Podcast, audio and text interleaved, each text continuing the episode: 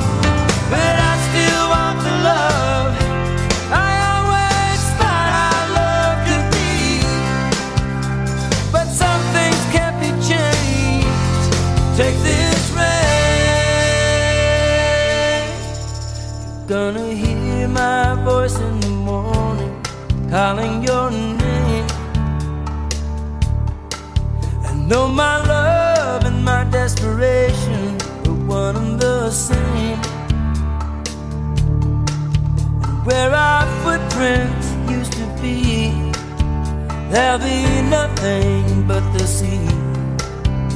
And the tide and the wind and the open sky and the unbroken horizon. Baby, it's alright. Break this chain, love and madness.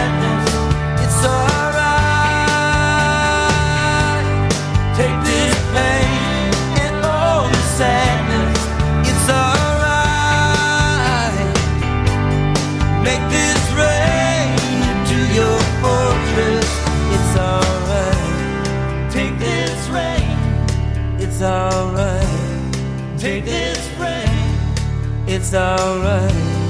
Take this rain. You're gonna be free.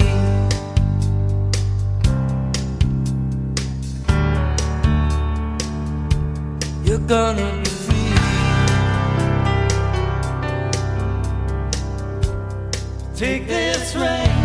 You're gonna be free. Take this rain. You're gonna be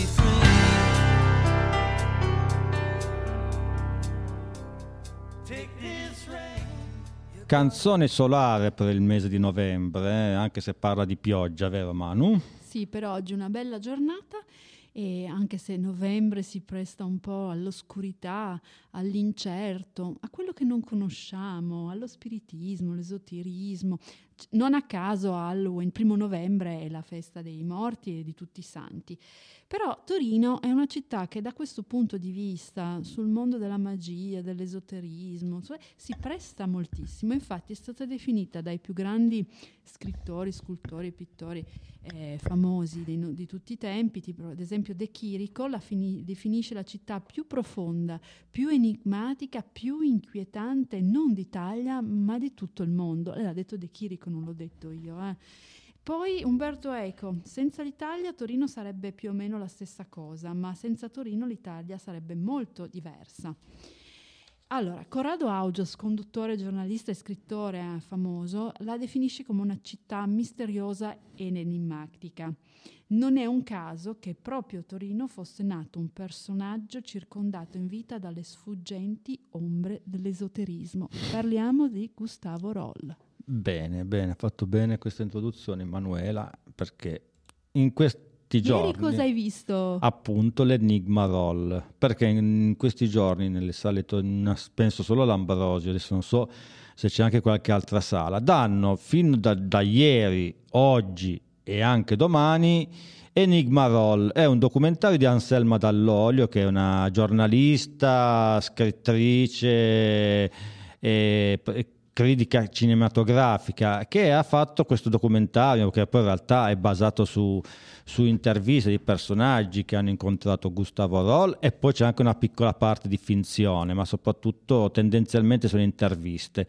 E si parla di questo personaggio che effettivamente aveva tanti, tanti, aveva, legato intanto a, a molte le- amici- amicizie importanti e, e come, cioè, voglio dire, il gota dell'industria torinese quindi parliamo di- della famiglia Agnelli, di Cesare Romiti, mo- era molto amico di Federico Fellini e quindi un personaggio che comunque la- la- l'alta borghesia torinese la conosceva, la frequentava e poi lui stesso veniva dall'alta borghesia torinese in quanto era figlio di un banchiere che aveva fondato la banca Comit, che adesso non Voglio- esiste più, ma Interrompo un attimo. Certo. Tra le sue amicizie c'era anche le sue conoscenze Mussolini, De Gaulle e scienziati del calibro di Einstein, cioè eh, Marcello Mastroianni attore, eh, Franco Zeffirelli, oltre che Fellini. Fellini eh, lo definisce, eh, allora, praticamente Gustavo Roll è un personaggio, come dici tu, della buona borghesia, dotato di poteri magici paranormali, forse solo un abile prestigiatore, non lo sappiamo.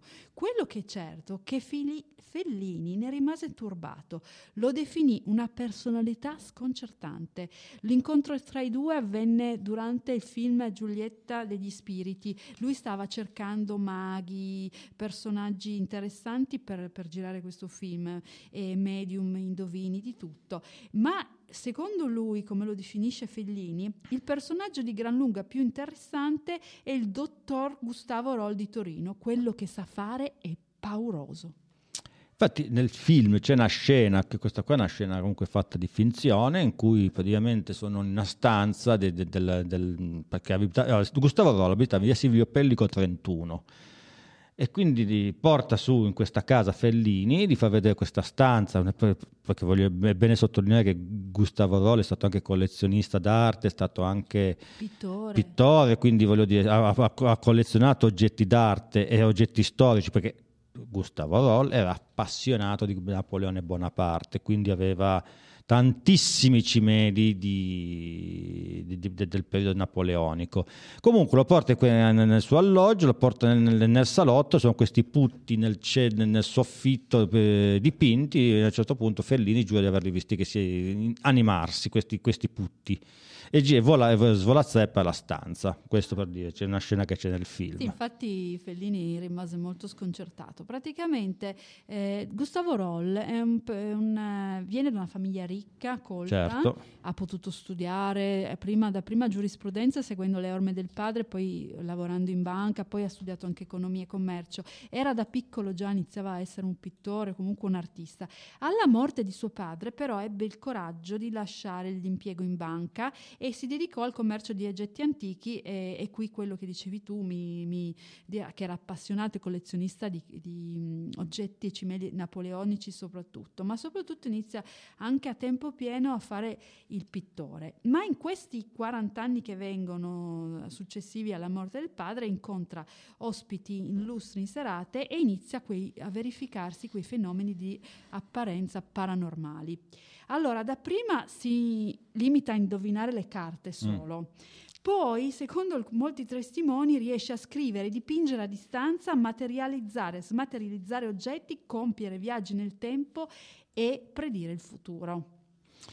Sì, è vero, è un abile giocatore di carte, nel senso che si esercitava tantissimo con le carte e in effetti faceva dei, dei, dei, giochi di carte, ma si vede anche nel film, c'è una scena in cui a Parigi ha imparato, a, aveva visto un negozio che vendevano appunto, è stato attratto da questi due mazzi di carte, uno blu e uno rosso, se li aveva acquistati, poi la sera eh, si divertiva a, a, giocare alle carte, cioè a mischiarli, a fare tutta una serie di, di, abilità con le mani. Ma adesso ci ascoltiamo ancora una canzone, va bene Emanuela? Sì, certo, dai. Così magari gli spettatori, radioaspett- radioascoltatori sono un po', hanno fatto questo argomento magari un po', un po', li mettiamo un po' in più in a armonia. Ecco, The Model, The Kraftwerk.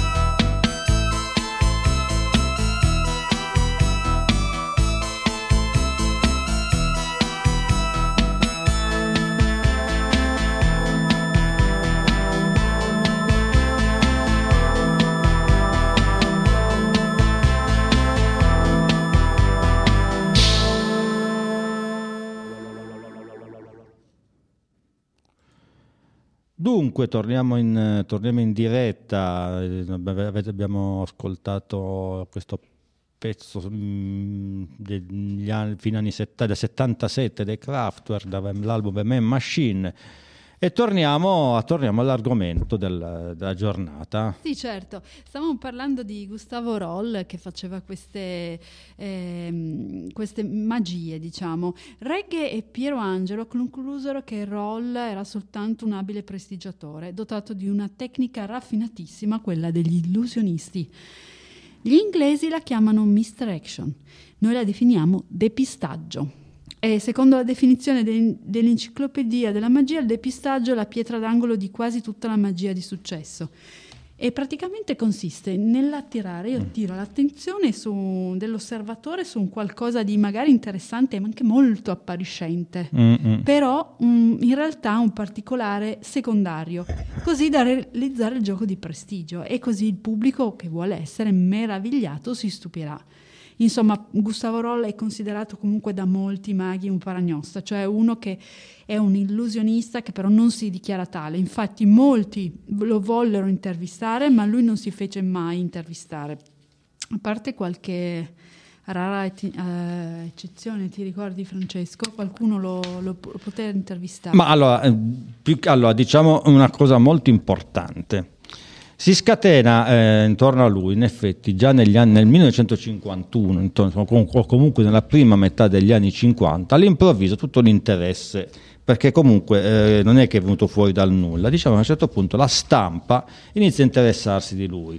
Si interessa per esempio un, uh, un certo Pitti Grilli, che perché praticamente era un, nome d'arte di un certo Dario Segre, che era un giornalista, uno scrittore uno scrittore che si occupava di questi fenomeni un po' inspiegabili, che è un personaggio comunque anche decisamente ambiguo, perché Dario Segre, cioè il nome effettivamente ebraico, era un informatore del, della polizia fascista del, degli anni venti, dell'Ovara, in realtà è un personaggio decisamente ambiguo e si interessò lui e soprattutto si interessò Dino Buzzati. Dino Buzzati è, uno, è stato uno scrittore, scrive sul Corriere della Sera, Dino Buzzati ha scritto del, beh, intanto il deserto dei Tartari che è effettivamente un capolavoro, poi ha scritto, ha scritto il, um, i misteri d'Italia, un libro che si occupa di questi misteri d'Italia in cui cerca, si cercano di dare delle spiegazioni razionali. È stato un, un personaggio, è uno scrittore giornalista che comunque si interessava anche molto nel, in questi argomenti. Eh sì, e il mago Silvan non poté mai assistere ai suoi esperimenti nonostante le sue richieste, tuttavia ci fu Tony Binarelli e Carlo Buffa di Perrero, Carlo Buffa di Perrero che, che poterono assistere ai suoi esperimenti. Sì, effettivamente viene anche intervistato, o, o lui viene intervistato questo Carlo Buffa di Ferrero o, fi, il, fi, il, figlio, perché eh, Carlo Buffa di, di, Ferrero sicuramente adesso non ci sarà più, ma c'era il figlio che veniva intervistato, poi vengono intervistati alcuni personaggi come Giuliano Ferrara. Eh, Tullio, Tullio Chesic, c'è un'intervista d'epoca di Tullio Chesic e soprattutto l'intervista alla figlia Alessandra Levantesi Chesic, dunque Tullio Te Chesic è un, un che era un critico cinematografico, la figlia scrive, se non sbaglio, scrive sulla stampa di cinema, appunto. Quindi vengo, perché appunto frequentando questo ambiente comunque cinematografico, quindi in Fellini, che effettivamente aveva tirato in sé anche tutto, tutto l'entourage che stava intorno a Fellini. Sì, allora la cosa più interessante, quello che mi ha più colpito di tutti, è che le, le dimostrazioni avvenivano in casa Roll stessa, di fronte a un, comunque un pubblico molto selezionato di elite dell'alta società chi vi partecipava, e qui sta il trucco secondo me, Noi, allora che lui fosse un esoterico, un mago, un, quello che vuoi, un, un, abile prestigiatore, oppure fosse veramente a contatto con il paranormale e con la vita dell'aldilà, questo noi non lo sappiamo. C'è chi dice di sì e c'è chi dice di no. Quello che sappiamo però è che sicuramente una cosa è certa, che lui eh, riusciva a fare una bella pressione di gruppo, perché gli ospiti che venivano invitati a casa sua, appartenenti all'alta società, vi partecipavano, si sentivano un, in un gruppo all'interno di un gruppo molto elitario, al quale era difficile accedere, per cui una volta che ci entravi non ci volevi uscire no, e sicuramente non volevi essere eh, catapultato via. Questa situazione determinava così una pressioni di gruppo, era un po' una sorta di persuasione sui partecipanti, i quali, se dubitavano pubblicamente dei fenomeni che vedevano, significava essere scortesi verso il padrone di casa, oltre ad attirare anche la disapprovazione degli altri partecipanti invitati e quindi essere estromessi da un circolo molto esclusivo oltre a negare a se stessi anche la gratificazione di essere stati presenti uh, e testimoni di un fenomeno strabiliante, quanto unico che avrebbe suscitato sicuramente l'invidia di tutta la società. E quindi queste considerazioni hanno portato che, al fatto che chi affermava di aver assistito a qualcosa di paranormale sicuramente era anche un po' vittima della suggestione e dell'autoconvincimento. Sì, in effetti anche, lui, anche nel film si vede, se lo, lo, lo, lo scrive, cioè lui comunque a volte si, c'è, un passaggio nel film dove lui dice a volte si annoiava perché diceva io certe, sto facendo vedere delle cose comunque strabilianti e alcune persone ormai le davano per scontate, quindi lui diceva: Io allora cosa c'è? Lui comunque, in un certo qual modo, suo, lui piaceva il suo personaggio, sapeva che faceva questi, questi esperimenti, comunque aveva questo potere qua e quindi lui comunque gli, piaceva anche, solo che non, giustamente non voleva approfittare del, mm, secondo lui, secondo il suo codice etico, perché comunque è un personaggio di tutto un pezzo, non voleva approfittare del fatto che, di, di questo potere, perché lui comunque c'è un passaggio in cui parla che lui piaceva anche andare al casino, e lui una volta sola ha vinto sfruttando i suoi poteri, se no lui dice io se volessi sbancherei tutti i casino del mondo. Ah, ecco. davvero? Sì, sì, Quanto sì, ha vinto quella volta? Aveva vinto 90.000 lire perché doveva andare in beneficenza, perché comunque a livello umano è veramente una persona con delle grandissime doti di umanità, eh, Gustavo Roll. Sì, è vero, questo lo confermo, infatti durante la guerra, ma ne parliamo dopo. Certamente, facciamo sentire, facciamo partire, visto che siamo a Torino, ex città delle, dell'automobile, Cars di Gary Newman.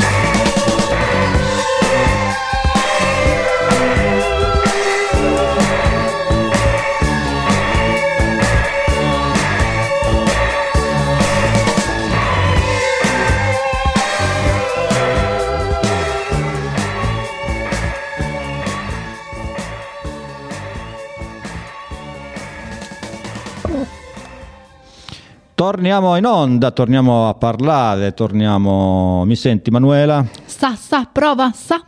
Benissimo, benissimo. Allora torniamo a parlare di questo personaggio. Abbiamo detto che è un personaggio decisamente importante sotto il profilo per, um, sotto, profilo di costume, ecco, perché comunque a Torino, comunque de, de, per, per, noi torinesi, effettivamente Gustavo Rollo è un personaggio enigmatico.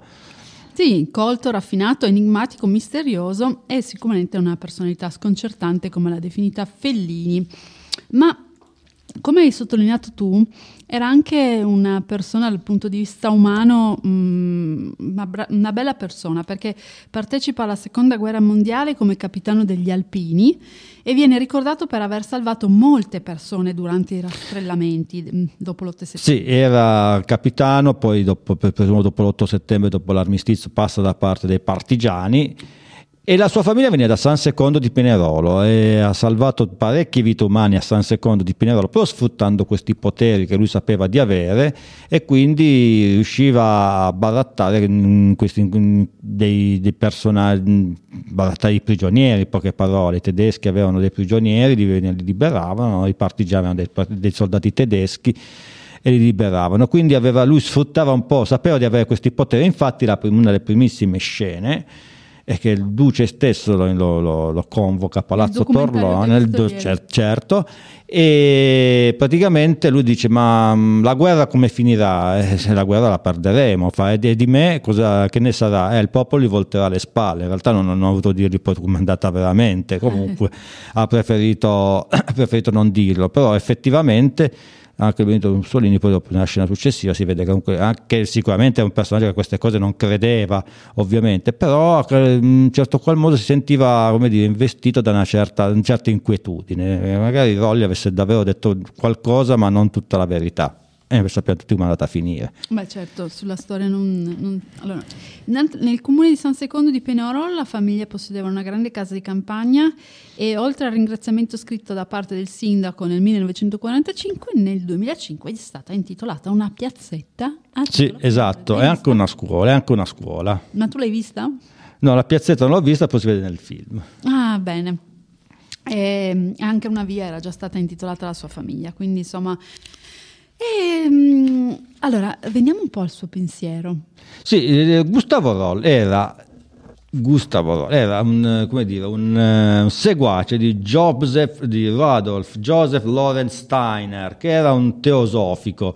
Allora, teosofico effettivamente qua siamo entriamo un po' nel campo dell'esoterismo, del, del dell'antroposofia, che comunque sarebbe una, un, un, in greco antico sarebbe come una, una, una disciplina esoterica ecco, in greco antico dire sapienza. Quindi lui era seguace di questo Rudolf Steiner e comunque sì, effettivamente abbiamo detto, abbiamo parlato che a livello umano è una persona decisamente squisita, effettivamente era capace di, di, di cose di cose, di carichi di umanità, di slanci di umanità davvero fuori, fuori dal comune e dicevo sì, effettivamente lui lavorava sulle, anche sulle anime, sulle anime quindi... C'era l'animismo antropocentrico. Eh, eh, esatto, l'animismo antropocentrico. Praticamente quindi... lui vedeva nel mondo una sorta di armonia universale.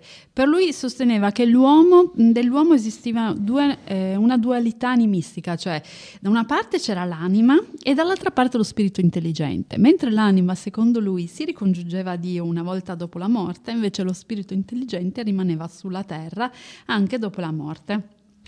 Allora abbiamo detto salvatore di anime, giusto? Salvatore di anime. Eh, allora... Lui prediceva anche il futuro e comunque eh, parlava anche con l'aldilà. Eh. Eh, eh. Allora, è una coppia del gol questa qua perché effettivamente Manuela ha messo in mezzo la parola anime e mi ha dato un suggerimento per la canzone successiva. Soul Savers, che era un progetto di due DJ americani in cui ogni tanto coinvolgono dei musicisti, dei cantanti di, di una certa importanza. Eh, Soul Savers qua con la, accompagna della voce di Dave Gunn dei Depeche Mode, ci ascoltiamo Shut Me Down.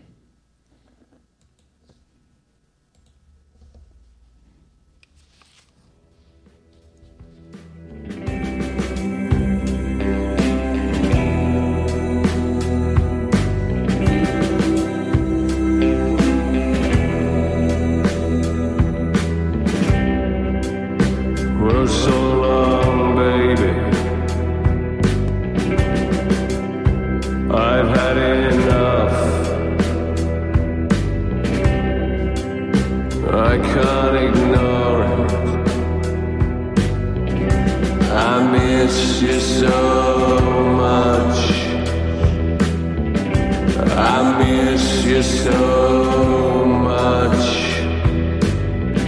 I miss you so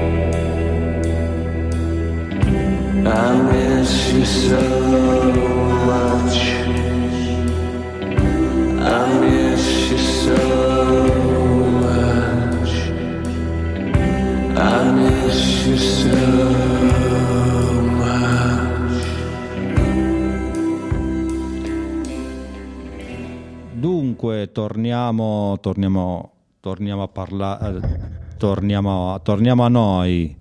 Allora, eh, sì, in effetti, per chiudere, diciamo che per chiudere un po' l'argomento, comunque per dire ancora due cose su Gustavo Roll, ma soprattutto per parlare di questo film che è ancora nelle sale, cioè in sala ancora oggi, eh, cioè, penso ci siano spettacoli alle 15.30, uno alle 21.30 e poi anche domani. Voglio solo sottolineare che effettivamente domenica, lo spettacolo di domenica è tutto, c'è al tutto esaurito. La, la sala 1 dell'Ambrosi effettivamente è una sala molto grossa. Anche ieri sera, con lo spettacolo che sono andato io alle 21.30, c'era davvero tantissima gente. Quindi effettivamente questo personaggio, sebbene sia per, allora, per, per, per i torinesi un nome come dire, quei nomi un po' un- che sono un po' al confine fra leggenda metropolitana e personaggi di una certa irrilevanza, perché ovviamente Gustavo Rollo non è che tutti ci credevano, cioè, perché poi nel film c'è anche una parte, c'è anche un contraddittorio, adesso dopo vi racconto. Quindi voglio dire, parliamo di un personaggio che effettivamente per noi torinesi ha rappresentato tanto a livello culturale, sicuramente, anche, ripeto, se effettivamente è un personaggio, come dire, eh, un po' per, per alcuni dis- discutibile. Per tanti magari veniva, un po' considerato un po' millantatore, effettivamente anche nel film viene, anche, si parla anche di questo aspetto qua, perché Piero Angela, per esempio, ha avuto, parole poco tenere nei, nei, nei- nei confronti di Gustavo Roll. Eh, Eh sì, perché Piero Angelo insieme a Regge hanno fondato il CICAP. Tullio Regge, che è un fisico al CERN di Ginevra.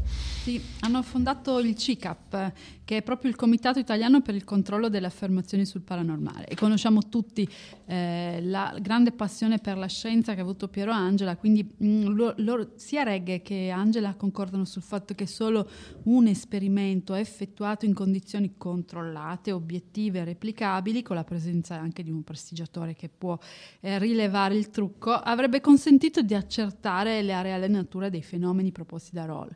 Però purtroppo non, lei, per tutta la vita si rifiutò di sottoporsi a un esame scientifico e sostenendo che i suoi prodigi non, potevano, non potevano essere replicati in modo continuo, non su comando, perché provenienti non dalla sua persona ma dalla fonte di cui non poteva disporre comando. E quindi alla fine eh, non si sa eh, co- cosa vogliamo fare, vogliamo crederci, vogliamo non crederci, eh, rimarrà sempre un mistero, ma sono tanti i misteri mm. che il mondo deve ancora scoprire. Ma allora, come si dice anche nel film, comunque come penso anche io, allora, a certe cose magari anch'io farei, potrei far, fare fatica a credere, però comunque è bene pensare che ci, c'è comunque una dimensione, ci potrebbe essere una dimensione, ci potrebbe essere comunque delle possibilità. Comunque pensare a mente leggera che magari certe cose possono, possono accadere o non accadere, però comunque piace pensare che ci sia qualcuno che lo faccia credere, quello è il fatto un po' come quando si parla degli alieni, cioè, sicuramente esiste, presumo che non ci sia difficile avere un contatto con abitanti di altri pianeti per motivi come dire di distanza, però perché non crede? Perché non... Cioè, la fantascienza si basa anche su quello, quindi anche questi, questi, questi elementi di mistero eh, saranno veri o non saranno veri, eh, guarda, sono tante le cose che il mondo deve ancora scoprire, eh, tipo anche gli universi paralleli che comunque gli scienziati eh, pensano che esistano davvero, tante cose, quindi eh, diciamo che il mistero attira sempre un po' tutti. Bisogna battere i muri, come, come, sta, come ha battuto i muri Chelsea Wolf, quella che ci ascoltiamo la canzone adesso, una canzone bellissima, un po' con dei toni un po', dire, un po inquietanti, sentirete, ma eh, evidentemente la canzone è giusta per la puntata. Chelsea Wolf, With a Wall.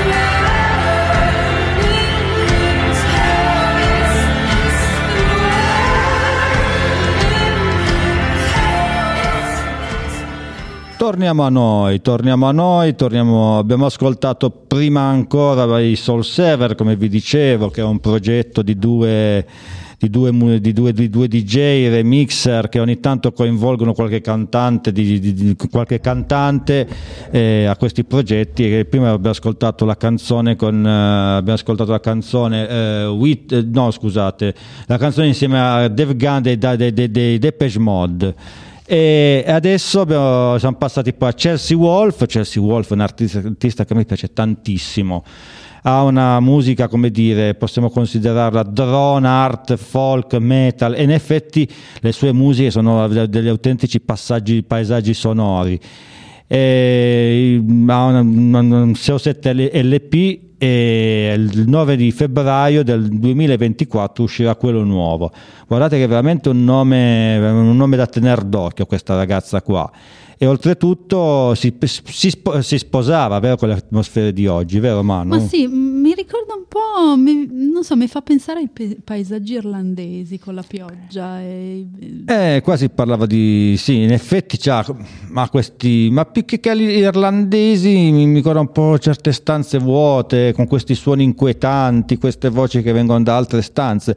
Eh, l'ho scelta per caso questa canzone, ma in effetti oggi si sposa proprio bene sull'argomento, vero Manuela? Eh, sì, perché oggi abbiamo parlato di mistero, di, insomma, di illusionismo, prestigio, insomma, un po' tutto quello che fa parte del, del, dei grandi misteri della vita. Che comunque sono situazioni che si verificano nella nostra città, da cui, da cui il nome, appunto, Turin Tour, nella nostra trasmissione. Quindi misteri che la nostra città offre, vero Manuela? Perché... Eh sì, perché come dicevo all'inizio, De Chirico ha definito Torino la città più profonda. Metafisica, disse una volta. Metafisica. De Chirico? Assolutamente sì. Metafisica. Comunque l'ha definita enigmatica e la più inquietante, non dell'Italia, ma del... mo- eh. Mamma mia! Bene. Allora bisogna parlarne tanto. Bisogna parlare tanto, ne parleremo anche, anche prossimamente, però magari anzi Tanto vi accenniamo che prossimamente pensiamo a parlare un po', parleremo anche dell'aspetto culturale perché Manuela, lo scorso weekend c'è stato l'artissima, paratissima, tuttoissima, tuttoissima flashback, veotra, tutta una serie di, di, di manifestazioni culturali legate all'arte contemporanea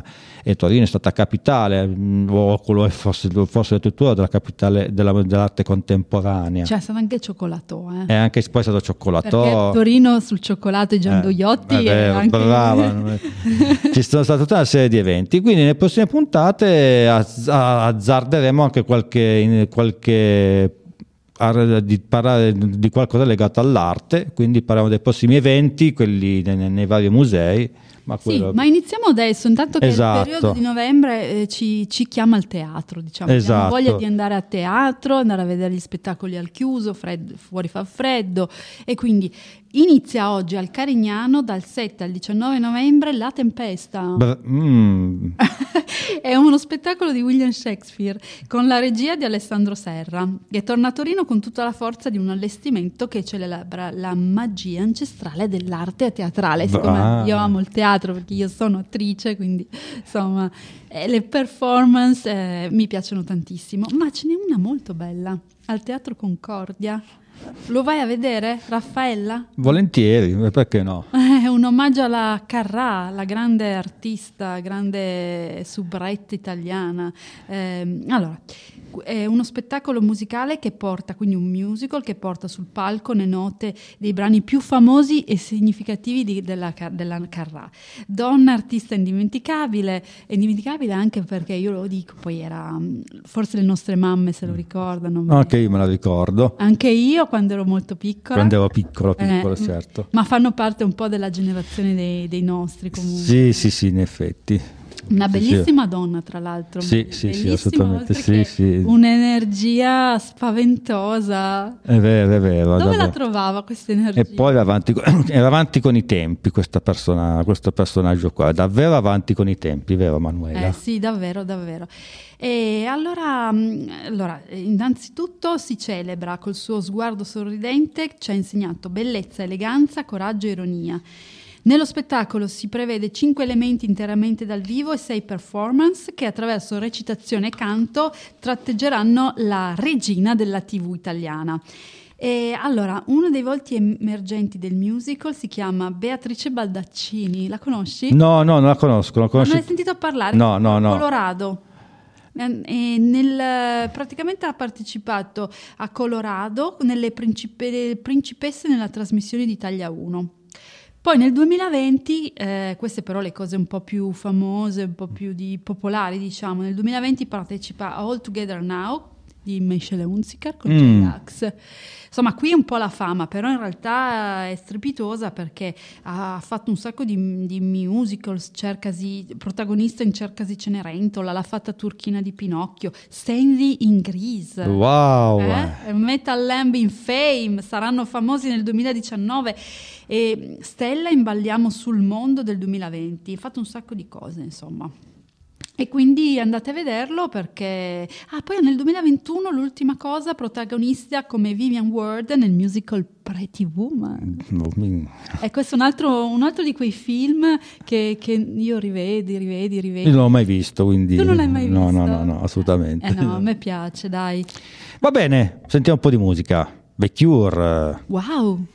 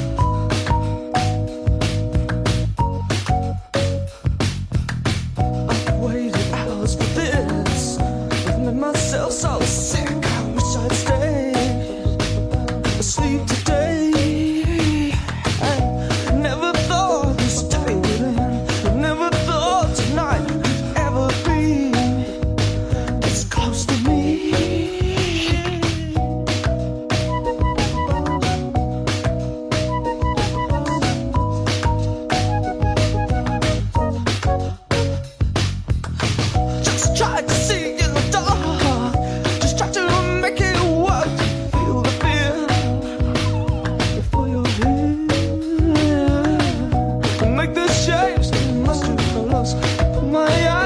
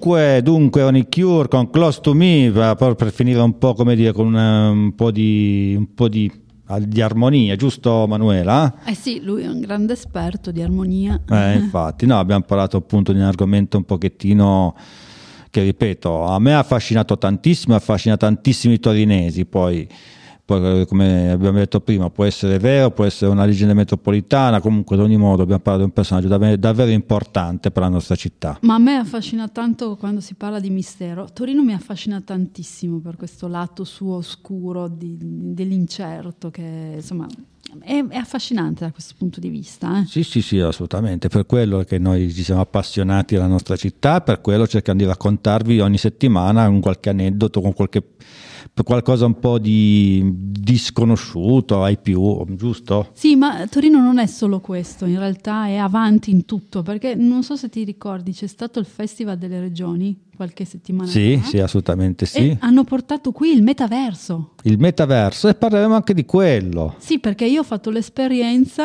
con quegli occhialini, quelli, come si chiamano quegli occhialini? Che I visori. I visori. visori. Ho fatto l'esperienza, sono andata a Roma con, da Torino a Roma con, con, la, con la, telepatia, insomma, la, insomma, i viaggi, come si dice? Come, come... I viaggi nel, nel, nella, nella, nella quinta dimensione. Quinta dimensione. No, ma è stato bellissimo comunque. Tanto bello che mia figlia mi ha chiesto per Natale un visore. Benissimo, allora abbiamo anche risolto il problema del regalo di Natale. No, beh, beh, glielo fai te. Sì, sì, lo faccio io, lo faccio io, certo. E beh, ma noi vi salutiamo, ci, ci, vi aspettiamo il prossimo martedì, io, io e Amy, e finiamo con un cantautore scozzese che a me, anzi inglese, inglese, scusate, molto bravo. Ci ascoltiamo Someday Soon, una canzone decisamente autunnale, magari non per quest'ora, magari per stasera, mm, magari più, sarebbe l'ideale ascoltarla stasera quando scendono le prime, le, le prime ombre della sera. Vabbè, Ma, gli hai dato un suggerimento stasera, segnatevi l'autore. Segnatevi l'autore, Alexi Murdoch, Someday Soon.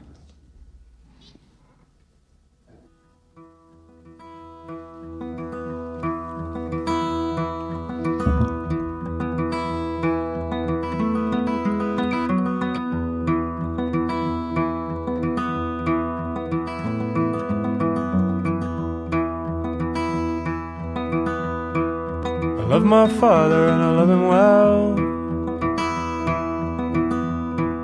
I hope to see him someday soon. I love my father and I love him well.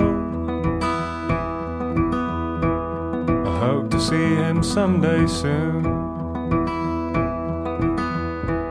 Cause where I live it gets dark at night kind of dark eats up the light. Yeah, where I live, it gets dark at night. Kind of dark eats up the light. And you know that mother, I'd be lying.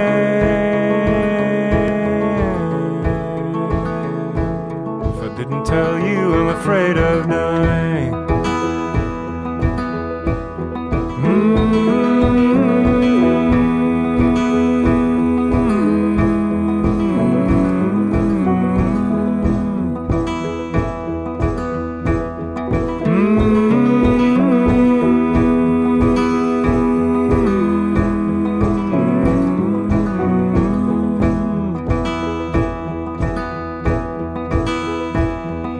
I dream I'm falling down. The world moves without a sound. I'm lost as sure as I was found.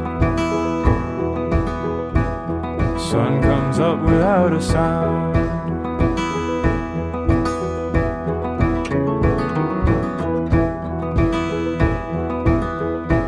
So I'll up face another day. And I hope the kindness comes your way. I'll up and face another day. And I hope the kindness comes your way.